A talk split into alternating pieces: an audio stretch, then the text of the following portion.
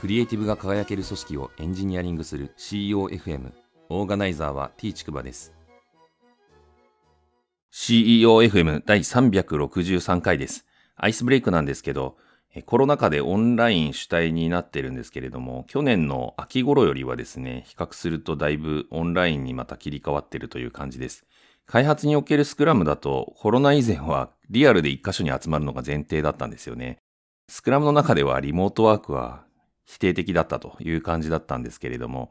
コロナ禍でリモートでもスクラムチームがオンライン上で一箇所に集まることで円滑にスクラムやれるノウハウが溜まってきた頃かもなっていうふうに感じています。えー、私としてはですね、雑談の場をオンラインでテキストコミュニケーション以外で作ることができるといいなっていうふうに思っているんですけど、自分の中で Slack のテキストコミュニケーションで戯れるみたいなこと以外にですね、えー、なかなかビデオで繋いだりとかして雑談をわざわざするっていう感じになってなくてですね、えー、まだ自分の中で解がないなっていうふうに思って、何かいいアイデアがあったらぜひ教えていただければというふうに思います。本日の配信テーマなんですけど、組織のバグを楽しむという話をしたいと思います。119回でバグのないシステムのような幻想を信じると報われないって話をしたんですけれども、システムにバグはつきものなように、組織にもバグはつきものだなっていうふうに感じています。バグのない組織もまたないんじゃないかなっていうふうに思っています。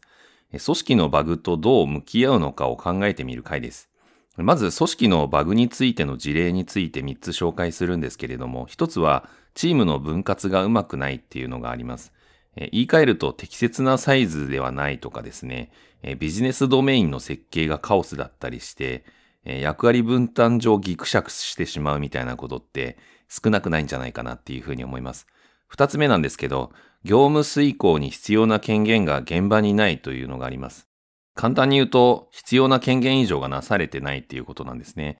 現場が信頼されていないっていうふうに感じてしまうっていうところが結構問題なんじゃないかなっていうふうに思っています。三つ目なんですけど、一人一人の個別具体的な事情が考慮されてないっていうのがあります。一人一人が組織を構成しているのに、組織で集まると、やはりある一定のルールがあってですね、例えば労働時間なんかもそうで、1日8時間労働っていうのがなぜか決まってたりするという感じです。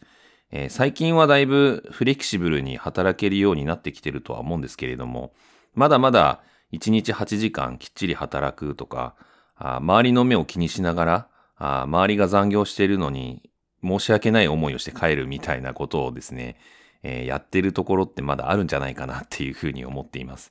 えー、本当はその人が働きたい分だけ働くみたいな働き方が認められていいと思うんですけれども、まだそういうふうにはなってないという感じです。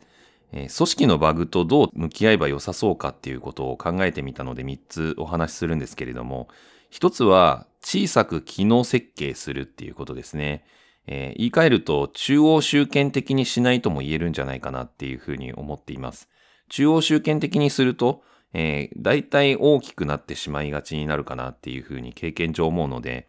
できるだけ中央集権的にせずにですね、一人一人がマネージャーの役割を分担するみたいな感じで、その代わり小さい人数でやるっていう感じの方がうまくいくんじゃないかなっていうふうに思っています。また、あの、あらゆる方向から対話できるように、素結合にしておくっていうのも大事な要素かなっていうふうに思っています。二つ目なんですけど、予期しないことが起きることを想定しておくっていうことですね。簡単に言えばバッファを取っておくっていうことなんですけれども、先ほどの権限以上の例で言うとですね、えー、現場を信頼するっていうことにもつながっていくんじゃないかなと思っていて、これは非常に重要なポイントかなっていうふうに個人的には思っています。三つ目なんですけど、ボトルネックを解消するというのがあります。効率だけじゃなくて一人一人のストレスも加味するのが大事かなっていうふうに思っています。先ほどの労働時間みたいな例でもですね、やはりあの一人一人がですね、8時間で、全然十分って思っている人もいれば、いや、8時間じゃ足りない、もっと働きたいっていうふうに思って、ストレスになっている人もいれば、逆に8時間じゃ長すぎるって言ってストレスを受けている人もいたりすると思うので、そのあたりはその人に最適な時間を選べるようにするっていうのが結構大事なポイントかなっていうふうに思います。必ず次のボトルネックが発生するっていうこともまた受け入れる必要があって、冒頭で話した組織のバグは必ずあるんだっていうことをですね、前提において、ボトルネックが発生したらそこに対してどうやって対処すればいいかってことを考えていくっていう思考法がいいんじゃないかなっていうふうに思っています。こんな風に組織を運営していくとですね、変化がかなり大きくなっていくんですけれども、それは受け入れるしかないかなっていうふうに個人的には思っています。組織のバグが必ずあるっていう話もまたしかりかなっていうふうに思っています。このあたりのことはですね、受け入れるには抵抗があるような感じがするんですけれども、結果的に受け入れた方が楽しくなるなっていうふうに経験的には思っています。組織の中で組織をどういうふうに捉えるかによるんですけれども、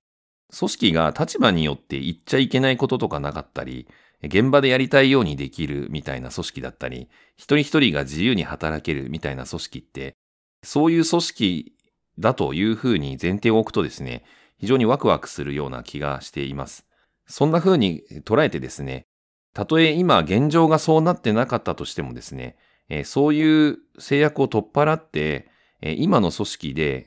さっき言ったような理想的な組織像みたいなものがすでにあるんだっていうふうに仮定していくとですね、より楽しく振る舞えるようになるんじゃないかなっていうふうに思った次第です。第363回の配信は以上です。ご意見ご感想などあれば、Twitter アカウント t ちくばまで、ハッシュタグは CEOFM です。